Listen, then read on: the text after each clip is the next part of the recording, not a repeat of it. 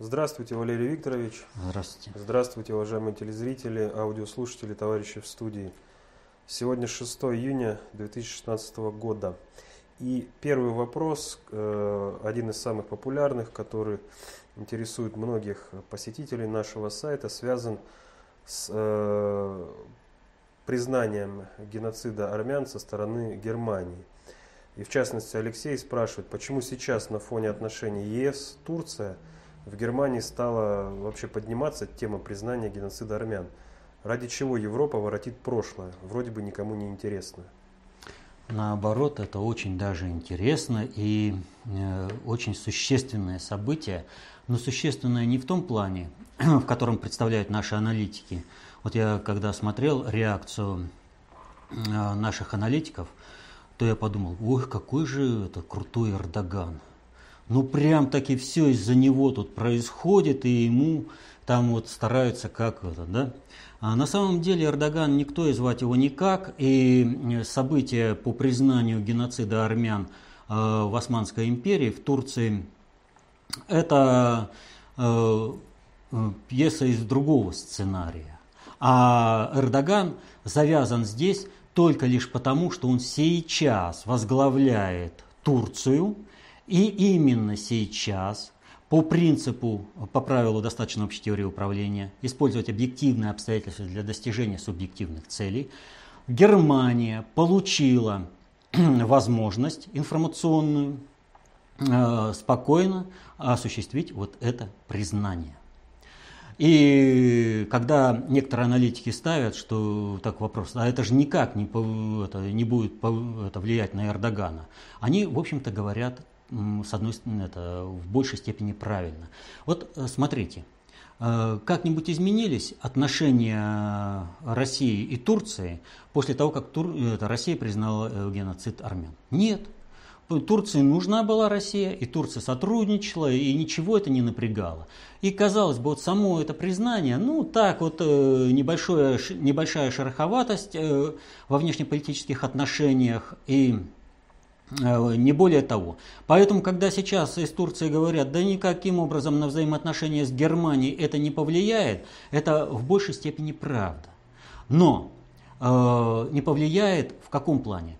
В, как сказать, э, в долгую перспективу. А в краткосрочной перспективе что это дает возможность? Это дает возможность маневра э, сейчас Эрдогану выйти из э, соглашения по ограничению миграции, которое он не собирался выполнять, и оно не выполняется. Э, сокращение миграции вызвано тем, что снизился поток, общий поток беженцев в результате успешной операции э, сирийских войск при поддержке российских ВКС в Сирии. То есть, чем больше громится ИГИЛ, тем меньше беженцев. Вот. А это выдается как э, за то, что Турция якобы там выполняет какие-то договоренности. Ну да, э, чисто для картинки какие-то мероприятия там осуществляются, но не более того. Но вот возникает вопрос, а что же это вообще э, за событие такое, вот, э, признание геноцида армян э, и почему так напрягает э, Турцию? Вот э, на прошлом вопросе ответим. Мы как раз поставили вопрос о том, что э, мы проигрываем в информационной войне с Западом, потому что у нас нет ан- ресурсов, аналогичных Financial Times, New York Times, Deutsche Zeitung, то есть э, э, ресурсов, которые бы работали на уровне глобальной политики, ставя и вводя в общий оборот, вводя неявным образом нужную постановку вопроса. Вот сейчас для них нужная постановка вопроса заключается в том, чтобы все списать на Эрдогана. Но нам-то надо же понимать, о чем идет речь. И э, если вот посмотреть, э, то правильно ставит вопрос, а почему это э, речь идет о геноциде армян? Хотя вообще нужно ставить речь, о, это, вести речь о том, что был геноцид христианского населения э, в Турции. Потому что, вот э, смотрите, э, в результате э, вот этого геноцида э, погибло значит, полтора миллиона армян, примерно миллион триста греков, 800 примерно тысяч ассирийцев, 200 тысяч, около 200 тысяч русских молокан. Вот. То есть совершенно другие цифры-то идут. И если брать по уровню пострадавших, то ассирийцев-то в процентном отношении количество населения и уничтоженных их значительно больше. Они, вот это вообще конкретный геноцид. Но почему ставится вопрос о геноциде армян? И причем он поставлен не сегодня.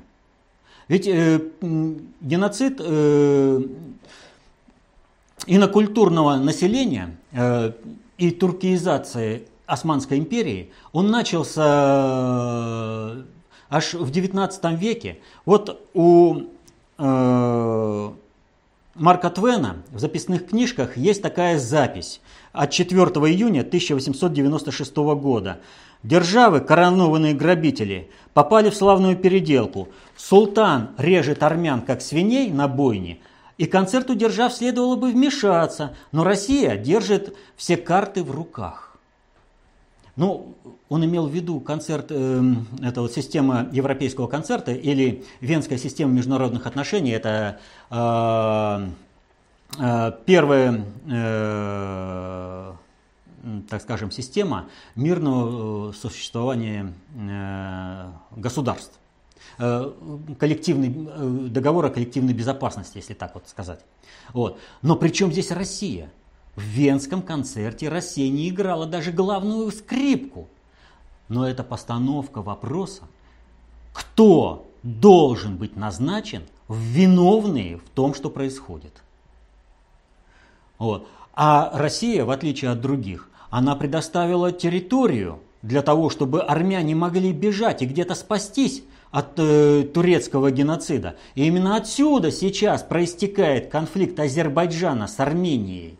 Потому что, собственно-то, Армения на, на армянском Нагорье осталась-то в э, Турции, а Ереванское ханство-то это совсем другое. Вот. Так вот, э, возникает вопрос, что же происходит? Нам-то в этом сценарии надо разобраться. А реализуется сценарий очень долговременной политики. Это вопрос глобальной политики. Это вопрос того, о чем я говорил, армяне, евреи номер два. Что произошло? Вот э, есть такой проект «Северная Армения». Это проект, как устроить армянское управление на территории России. Причем э, постоянно бужируется вопрос о том, что надо бы заменить кириллицу на армянский алфавит, что он гораздо лучше в этом отношении.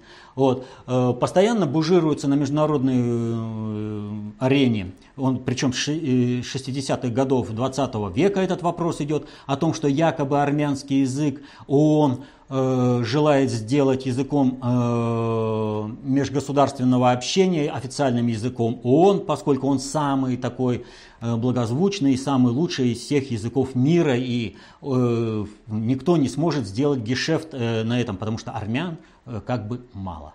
Но так ли это?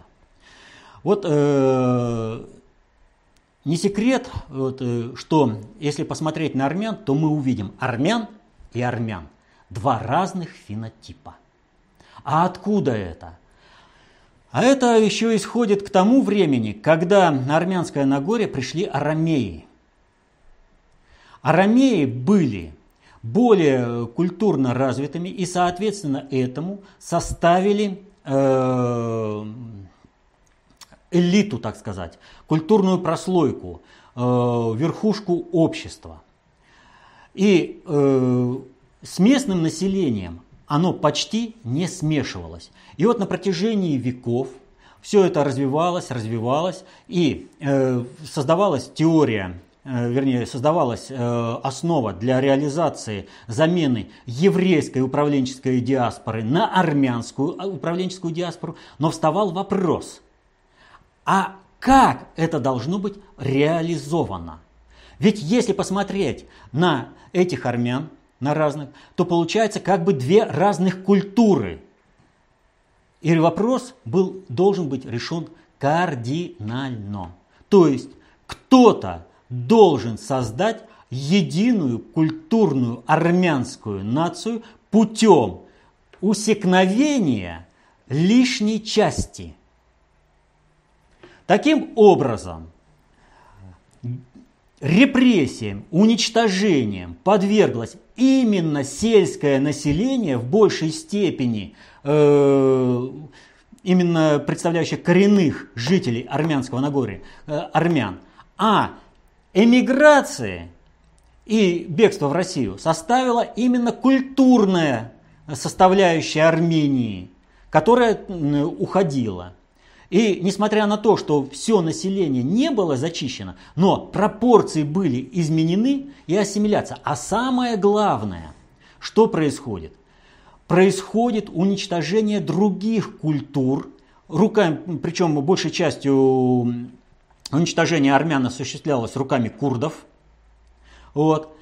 Э, происходит уничтожение других национальностей, зачищается территория от всех национальностей, и когда Турция рухнет, и будет создана Великая Армения, которая выйдет аж к Черному морю и займет э, очень существенную часть Анатолийского э, что? Нагорья. Анатолийского Нагорья. Вот. Она не будет иметь конкуренцию других народов, и в частности ассирийцев. Понимаете? То есть кто-то чужими руками зачистит всю территорию. Вот армянские националисты, они потому и ненавидят, э, ненавидели Советский Союз, и именно армяне совершили теракт, единственный в Советском Союзе взорвали метро, именно за то, что э, как бы им э, Советский Союз, э, советская власть помешала создать Великую Армению уже в начале 20 века. Вот. На самом деле все это не так. Там просто сил у них не хватало у глобальщиков, поэтому они отказались от этого плана. Вот. Хотя готовились они к нему изначально. И геноцид-то начали осуществлять уже в 19 веке. Зачищали всю территорию под будущий проект. Вот, кстати, если Азербайджан не одумается и не будет следовать по пути, который предлагают такие фашисты, как Бельбюль и Аглы, Азербайджан приговорен, полностью приговорен.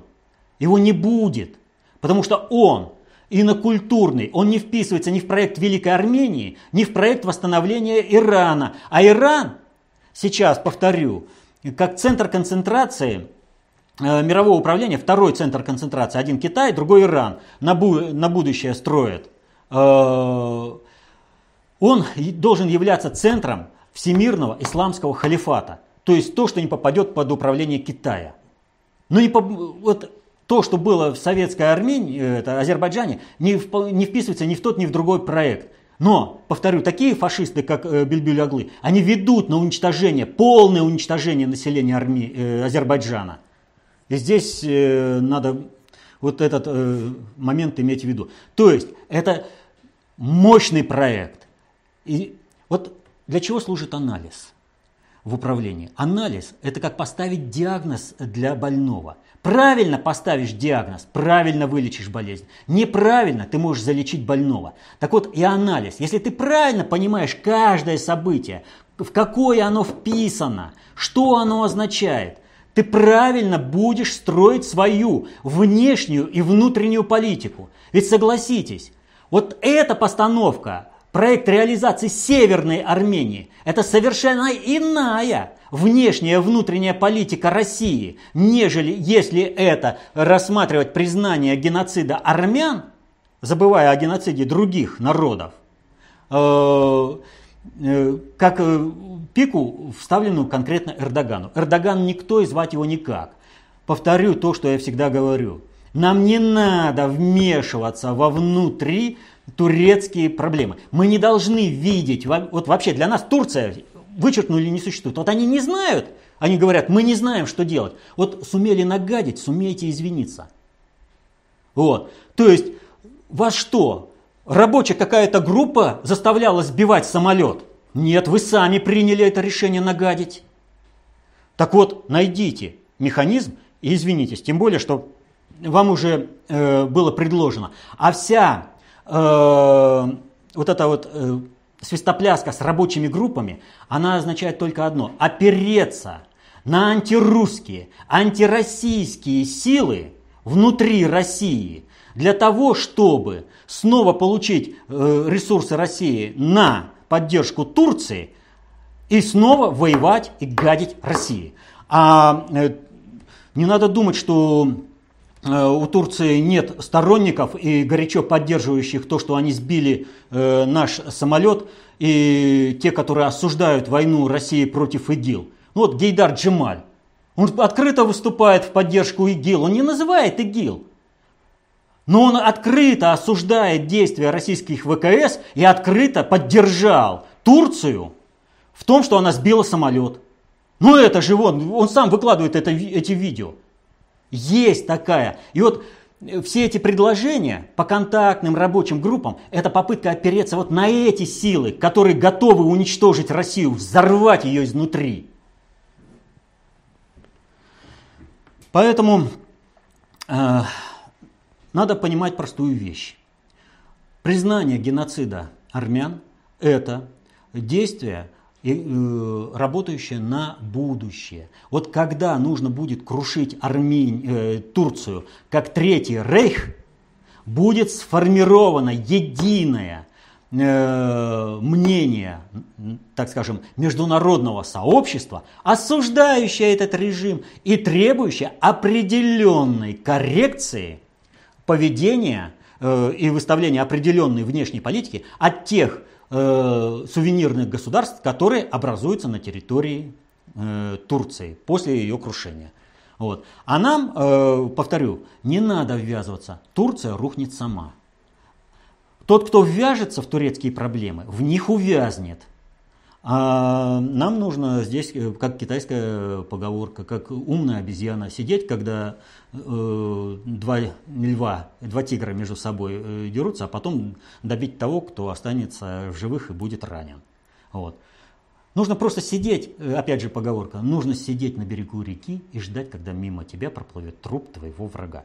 У Турции очень много проблем. Это не жизнеспособное государственное образование. Оно создано было только лишь в результате того, что нужно было корректировать приход к власти большевиков, что все пошло наперекосяк у глобальщиков в результате этого. И им нужно было создавать этот э, сегмент. Иначе бы они по Северскому договору создали бы Великую Грет, это, Армению.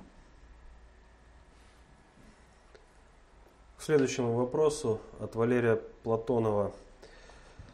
А, меня интересует, для чего дестабилизируют те страны, в частности Франция и Бразилия, в которых должны пройти крупные международные спортивные мероприятия. Ведь на такого рода мероприятиях присутствует высшее руководство стран-участников. Неужели готовится провокация против данных лиц, которая послужит спусковым крючком для развязывания войны? Напрямую крупные спортивные мероприятия в этих странах э, не имеют э, отношения. Это приятный бонус э, к тому, что происходит дестабилизация. И это подрыв определенные устойчивости ресурсной этих государств. То есть, когда у тебя на носу международные мероприятия, то ты более договороспособен с внешним надгосударственным управлением, которое тебе будет диктовать свою волю и говорить, сюда не ходи, сюда ходи. А если здесь пойдешь, снег башка попадет, совсем больной будешь, образно говоря. Так вот, это э, коррекция поведения этих государств. Э, во Франции, надо сказать, э, ну, по Бразилии я уже говорил, там э, проблема БРИКС. Вообще и Франция, и Бразилия – это вопросы устойчивости Соединенных Штатов на будущее. Это страновые элиты, страновая элита Соединенных Штатов пытается дестабилизировать мир для того, чтобы Соединенные Штаты устояли в качестве международного жандарма. Вот сейчас они дестабилизируют очень сильно Венесуэлу. Венесуэла напрямую заявляет о том, что она э, ожидает э, вооруженной экспансии со стороны Соединенных Штатов. То есть это не то, что будет там, скажем, вооруженное вторжение, собственно, войск Соединенных Штатов, а то, что Соединенные Штаты могут проспонсировать какие-то группы и э, сопредельные государства для того, чтобы нарушить территориальную целостность государства, это да. Вот. Э, и Венесуэлу очень сильно раскачивает. То же самое вот э, сейчас происходит э, с Бразилией. Во, с Францией здесь, э, что называется, вот если вы желаете разорвать слабое, э, вернее цепь, вам нужно выбрать слабое звено. Вот как бы ни показалось парадоксальным, слабым звеном в европейской цепи является не Германия, которая находится э, до сих пор под прямой оккупацией Соединенных Штатов и управляется на основе канцлеракта, вот, а э, Франция и, не Италия. Италия, благодаря Берлускони, в, значительной степени вышла из-под диктата Соединенных Штатов и э, обрела ресурсную устойчивость во взаимоотношениях с Россией. Э, Германия, благодаря деятельности глобальных элит внутри Соединенных Штатов по блокировке управления со стороны э, страновой элиты пришли к определенному консенсусу, где страновая элита Соединенных Штатов что-то может сделать по отношению к управлению Германией, но в большей степени она не может сделать, потому что Германия является становым хребтом ЕС. Э, от Германии все зависит. А вот Франция, э, благодаря тому, что американцы вообще назначили туда марионетку Оланда, голландца, вот, э, она находится в очень уязвимом положении. И вот смотрите, Франция, значит, передала Мистрали Египту. А именно Э, э, когда происходила эта передача, порт блокировали э, недовольные. Вы чем недовольны? Вы получаете деньги, вы получаете заказы, у вас работа. Вы почему протестуете против Египта? Ну, против России у вас там какие-то политические да, основания. Но Египет противостоит сейчас арабской весне. Напомню, что арабская весна в первую очередь била по Франции. Это, так скажем, перенаправление ее на восток, а не через Тунис, вызвано тем, что нужно было в первую очередь сокрушить Россию. Но все создано в Ливии. И ИГИЛ теперь перебрасывают в Ливию для того, чтобы через Тунис э, во Францию. Вы получите огромнейшую проблему. Ну просто огромнейшую. У вас э, э даже не эти события в Германии, когда ну просто кто-то там беженцы, у вас начнется Ливия натурально, а вы выступаете против. Дальше, смотрите, вот тут же во Франции был организован недостаток бензина, тут же на атомных станциях, но это везде внешнее управление. Но когда мы смотрим на Францию, мы что должны иметь в виду? А насколько мы гарантированно, гарантированы от реализации подобного сценария внутри России.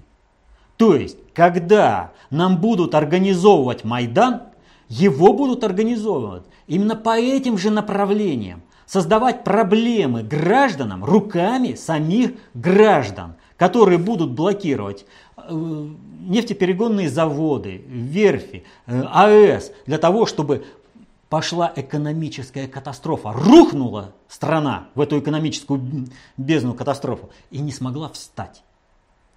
Так вот, во Франции идет именно это. Соединенные Штаты решают вопрос управления Европейским Союзом, управления Европой. Чего и как они смогут сделать. А если у них сейчас э, они потеряли ключи от э, Украины. Но им же надо вернуть эти ключи.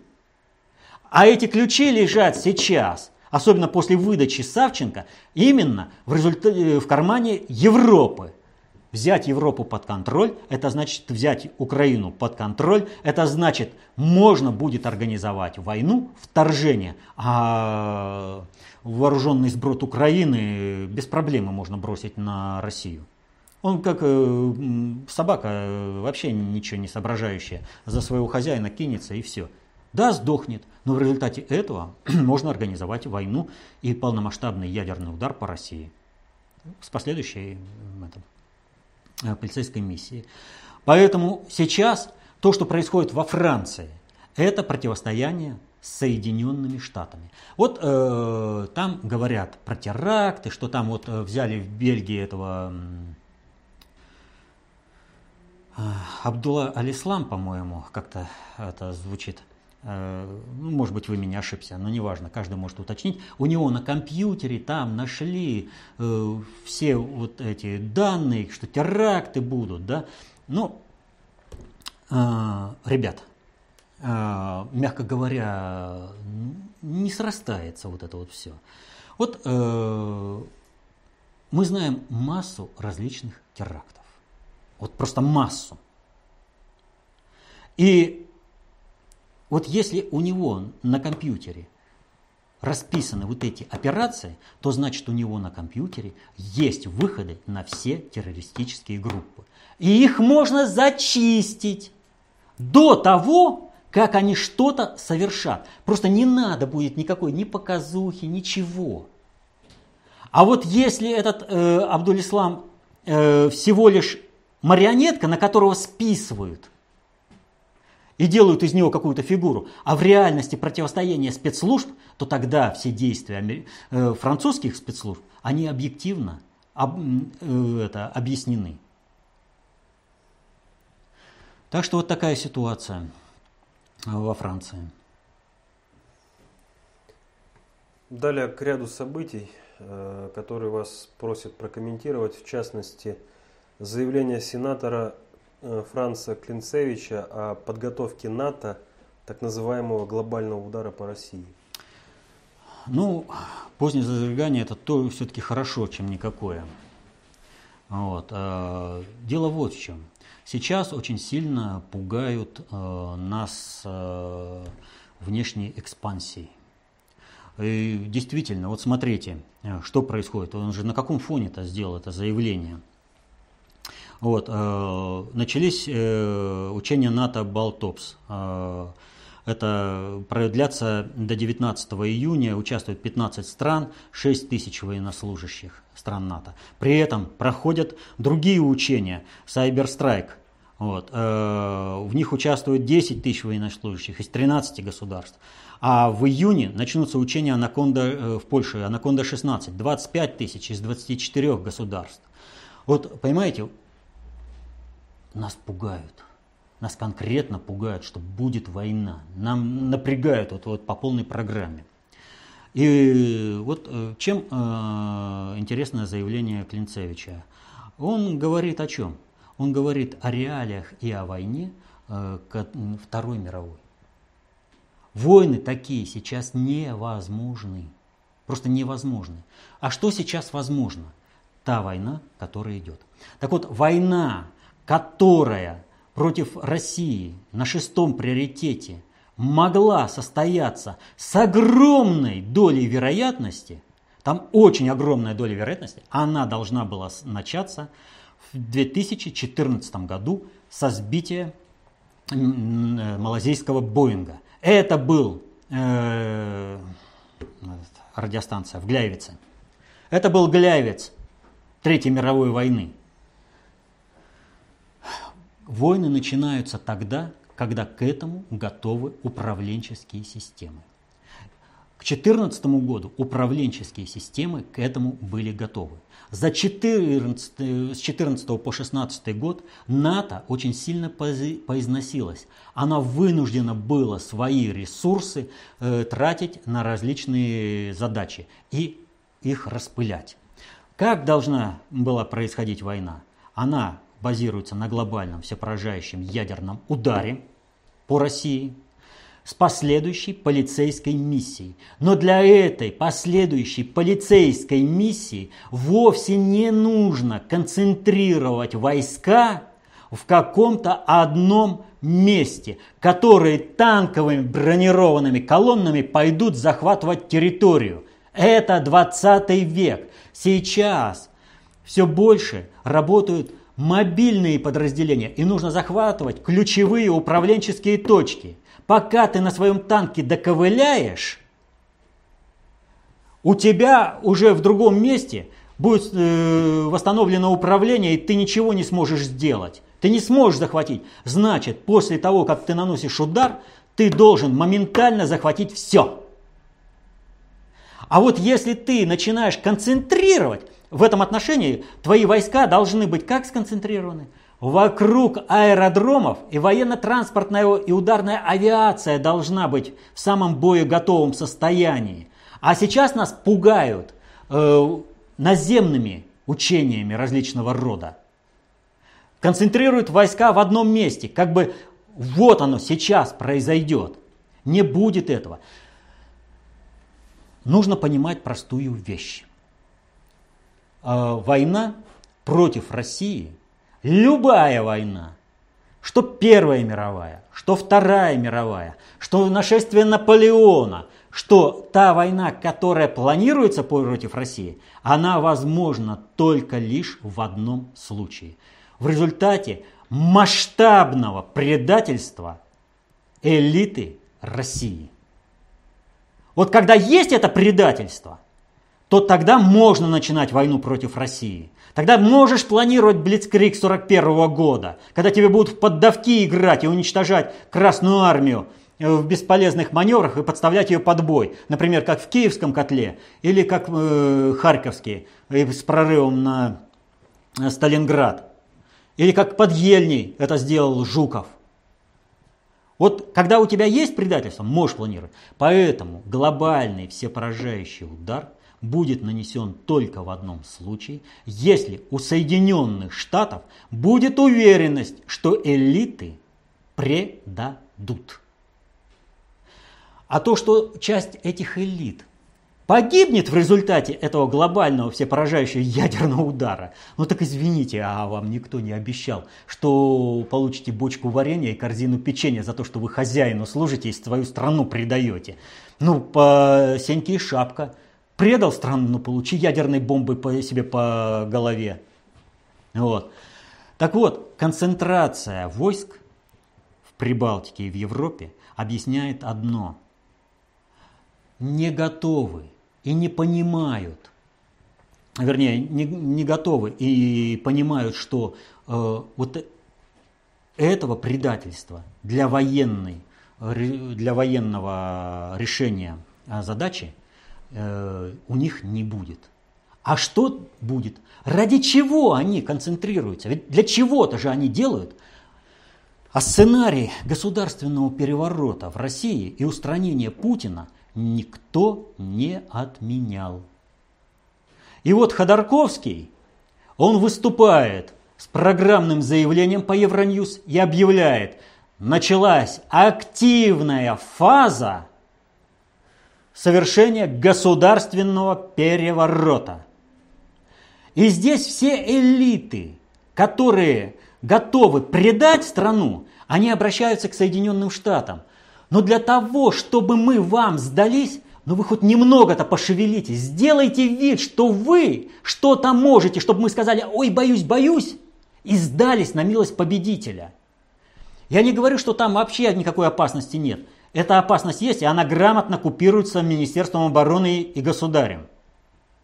Это правильно, это надо делать. Вопрос заключается в следующем, что там они шевелятся только лишь для одной цели, чтобы дать обоснование внутренней пятой колонне, сформировать предательство, чтобы совершить государственный переворот и страну положить под ноги Соединенных Штатов снова, чтобы совершить Майдан, здесь, в России. И они напрягают везде, где только могут.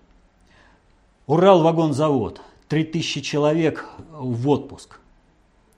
Это удар по обороноспособности страны. Наносит банковская структура. Это создание эмоциональной и социальной напряженности в стране. И так везде, по всем. Вот каждый, э, сидя на своем месте, может назвать ну, десяток различных действий, различных управленческих, э, ну, вот, э, различных управленцев, там Улюкаев, другие, которые своими действиями создают, что называется, революционную ситуацию. Одним из действий по созданию революционной ситуации является сейчас вот этот бушующий скандал с мальчиками-мажорами, гоняющими на Геленвагене. Посмотрите, какая ситуация. Дико нарушили закон. Они обязаны отвечать по закону. Следственный комитет возбуждает уголовное дело. Прокуратура закрывает. Следственный комитет возбуждает уголовное дело. Прокуратура закрывает. Следственный комитет снова возбуждает уголовное дело. Прокуратура снова закрывает три раза. Ну, сейчас вроде как, я точно не знаю, но вроде как в четвертый раз возбудили уголовное дело. Это к чему? Всему обществу нужно показать, что против путинского режима надо восставать, что здесь полный беспредел, что нет закона. То есть прокуратура сознательно разрушает государственную устойчивость сознательно создает революционную ситуацию для совершения государственного переворота. А что касается этих мальчиков-мажоров, то здесь два обстоятельства таких вот вообще конкретных. Ну, во-первых, э, папашка вот этого главного мальчика-мажора, он либо дурак, либо враг. Но если он враг, то он дурак в Кубе. Он, он знает, что в Кубе это в, треть, это э, в тройне. Почему объясню? Если он дурак, то он должен был. Вот в чем разница между настоящей элитой и той шоблой, которая собралась и управляет сейчас Россией. На Западе элиту воспитывают в строгости. Они понимают, им управлять в будущем не только над это самое, э, семейным достоянием, но и государством и, может быть, осуществлять надгосударственное управление. Поэтому, если кто-то у них выбивается из этого правила, он очень строго наказывается. И есть такое, это, у них то есть выбраковка, но пытаются корректировать.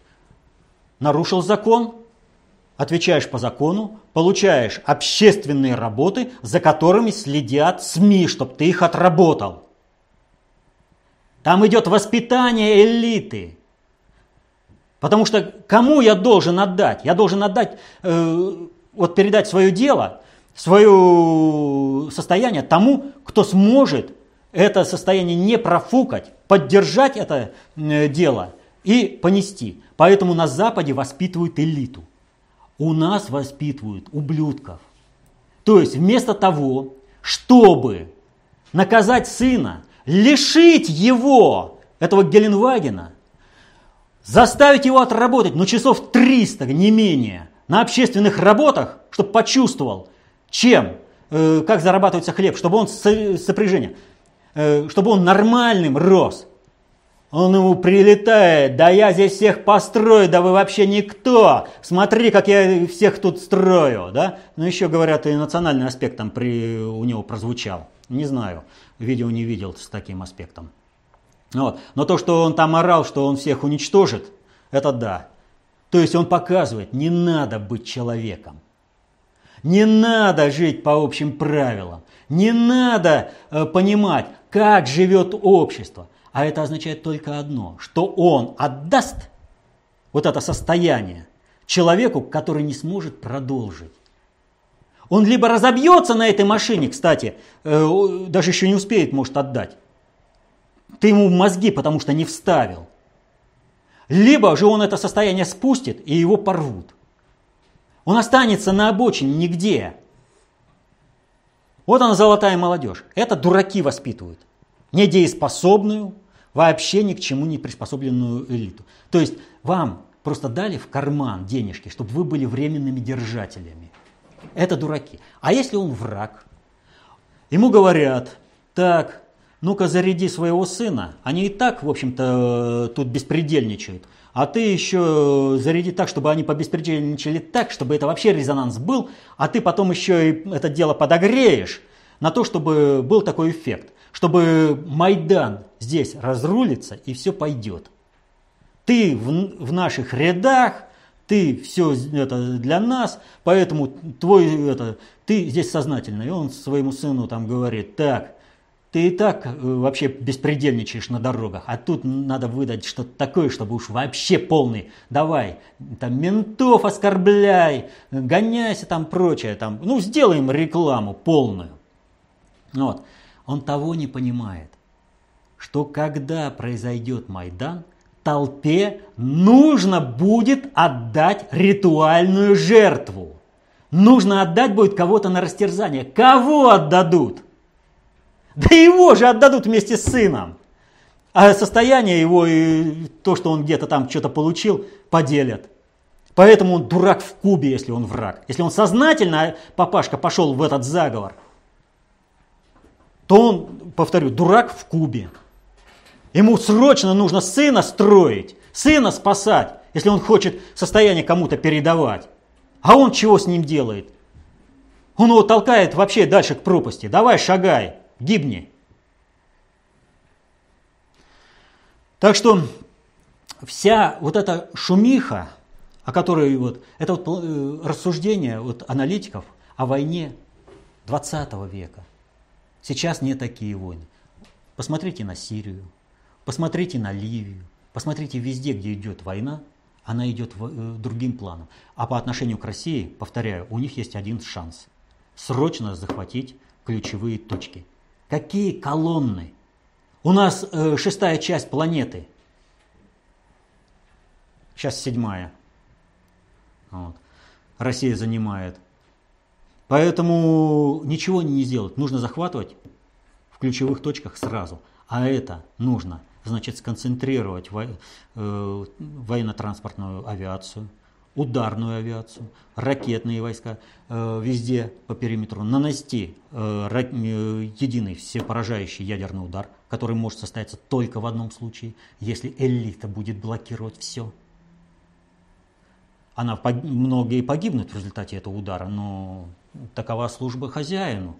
Ну что сделаешь, холопы. А люди холопского звания, они ведь сущие псы иногда. Чем тяжелее наказание, тем милее господа. А уж если хозяин их мучительной смертью заставляет сдохнуть, так они вообще э, пищат от этого хозяина, от восторга, что мазохисты. Так вот, э, этого ничего нет. Сейчас Б-52 полетел, не долетел. Понимаете? Вот оно состояние. В 2014 году состояние всего вот этого парка и распределение войск было готово к осуществлению полицейской миссии.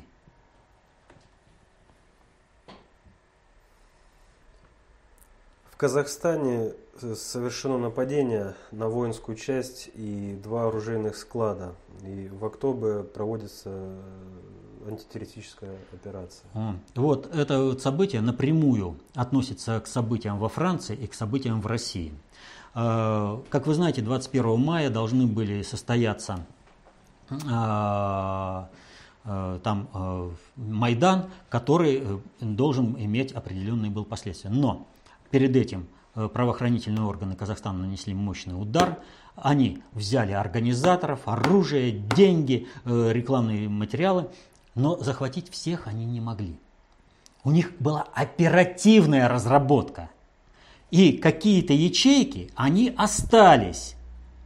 И вот э, дело в том, что это вот одноразовый материал. Никто не планировал и не предусматривал спасения и выведения тех боевиков, которых забросили, которых занарядили вот на эти действия. И встает вопрос, кого-то зачистили, а кого-то не зачистили. А что с ними делать? Что делает надгосударственное управление? Ну, надо вот, этих, э, вот этот расходный материал израсходовать по назначению.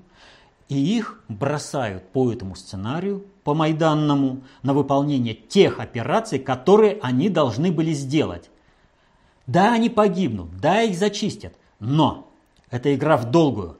Дальше из них начнут формировать небесную сотню тысячу, там, неважно. И про них будут говорить, вот они герои, которые, не выдержав там тоталитаризма, все прочее, кинулись в одиночку, вот этими слабыми силами против вот этого режима и погибли. Значит, надо готовиться по-серьезному. Они должны стать знаменем борьбы. Ради этого они должны сдохнуть. И тем самым они закрывают э, все хвосты. Не надо их выводить, просто э, ну, отработанный материал их туда сбросить. А почему это э, относится к России и э, к э, Франции? Дело в том, что э, Казахстан наш союзник. Э, это вот э, одна из тех э, стран, которые таможенный союз, ЕАЭС. Вот. И Майдан в Казахстане однозначно ослабляет позиции и управляемость в России. А если это. Э, сопречь с госпереворотом в России? Понимаете, везде. А если к этому прибавить э, госпереворот, попытку госпереворота э, в Белоруссии, чего Лукашенко и понимать не хочет. Вот он постоянно, ну как вот другого слова-то, гадит России и Казахстану, да? Но при этом хочет быть хорошим. Но при этом он понимает, что его в любой момент спишут. Он держится, его режим держится только на устойчивости э, управления в России и в Казахстане. Он это понимает, но тем не менее рубит сук, на котором сидит. Вот. Так вот, э, вот эти все события, которые должны были начаться в Казахстане 21 мая, у нас ну, Ходорковский что-то задержался с этим заявлением, ну, видимо, тоже использование такое, что вот, ну, раз ресурсы подогнали под госпереворот, и раз уже здесь шевелятся, вон, понагнали, учения проводят, надо использовать оставшиеся, иначе он всех, как э, этого мэра Владивостока, э, пересажают, и некому будет э, совершать революцию гадости, э, по аналогичную киевской майданной революции – то есть э, сейчас все. А если, вот представляете, сейчас Следственный комитет добьется по мажорам, то опять пойдет разрядка напряженности в стране. Надо пытаться успеть, пока напряг есть. Вот. А как это соотносится с Францией? И вот по Франции говорил, что вот этого террориста захватили э, ноутбук, в котором есть все. Вот если бы у него там все было, да, то тогда бы провели тихую операцию, и там бы было тишь да гладь да Божья благодать. А там проводят примерно те же операции, что и в Казахстане. То есть оперативная работа по выявлению э, внедренных сетей, террористов. Что означает, что из этого террориста просто делают э, козла отпущения, на которого все списывают. Это как бы поле для договоренности э, с надгосударственным управлением со стороны Европы, не только Франции, Европы, но и Соединенных Штатов. Поэтому вот если бы вот у Казахстана был бы какой-нибудь террорист таким бы э, ноутбуком, то событий в Актобе не было бы. Это был последний вопрос на сегодня. Ну вот, э, мы постоянно э, подходим, вернее, выходим на тот вопрос, что как понимать события. И вот на примере э, признания геноцида армян мы вышли на совершенно иной сценарий. На сценарий, который, как некоторые говорят, да разве с ними можно соревноваться? Они на 500 лет планируют. Ты-то чего э, не планируешь на 500? Ты планируешь на тысячу лет. Вот э, есть у нас аналитики, которые заявляют, да какое там планирование до 50-го года? Нам вот сейчас, за 4-5 лет выстоять и разобраться. А в свое время а, э, Виктор Степанович Черномырдин, когда ему э, он выступал в Государственной Думе и сказал, э, ну там решался вопрос, как дальше двигаться государство, он сказал, давай я какой хочешь вам план до 3000 года распишу, вы мне скажите, что делать сейчас.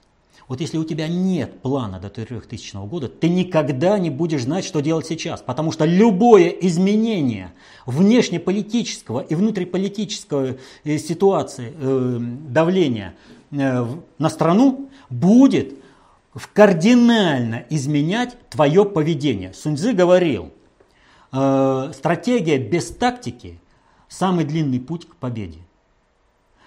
Тактика без стратегии – бесполезная суета перед поражением. Так вот, когда нам говорят, что не надо иметь долговременных планов, это, стратег... это тактика без стратегии, это суета перед поражением. Почему? Изменилось какое-то давление, но у тебя есть долговременная цель, стратегия действий. Ты вносишь определенные коррективы в свои действия, но у тебя управление остается прежним. И на тебя это не влияет. Как только что-то кто-то там предпринял какие-то действия, если у тебя нет долговременной цели, нет долговременной стратегии, нет концепции управления, концепции замысла жизнеустройства своего государства, то тогда внешнеполитическое давление тебя заставляет действовать по-другому. А, сейчас было вот так, нужно делать вот так. Так вот, смотрите, мы с чем столкнулись? Мы столкнулись с концепцией замысла жизнеустройства на планете Земля. Вот с геноцидом армян. Вот куда надо поднимать. Глобальная политика, концептуальная власть. А у нас нет СМИ, которая бы занималась этими вопросами. То есть неявно бы поставила этот вопрос и поправила бы всех аналитиков. Сказала бы, ребятки, это сценарий вот такой. И, пожалуйста, аналитики, проявляйте свою мудрость, компетентность, разговаривайте, анализируйте события. Но вот она, стратегическая линия, концептуальная линия, в рамках которой это явление. Поэтому спасение утопающих – дело рук самих утопающих. Как говорится, никто не даст нам избавления, ни Бог, ни царь, ни герой. Добьемся мы освобождения своей собственной рукой. Если мы хотим жить, то надо заниматься управлением самим. Нужно самим изучать, как осуществляется управление социальными суперсистемами. А знание этого управления дается только в одном источнике – в работах внутреннего предиктора СССР в концепции общественной безопасности достаточно общей теории управления. Изучайте работы внутреннего предиктора, будьте концептуально властными, будьте счастливы, защищайте интересы своей, своей семьи, своего государства. До свидания.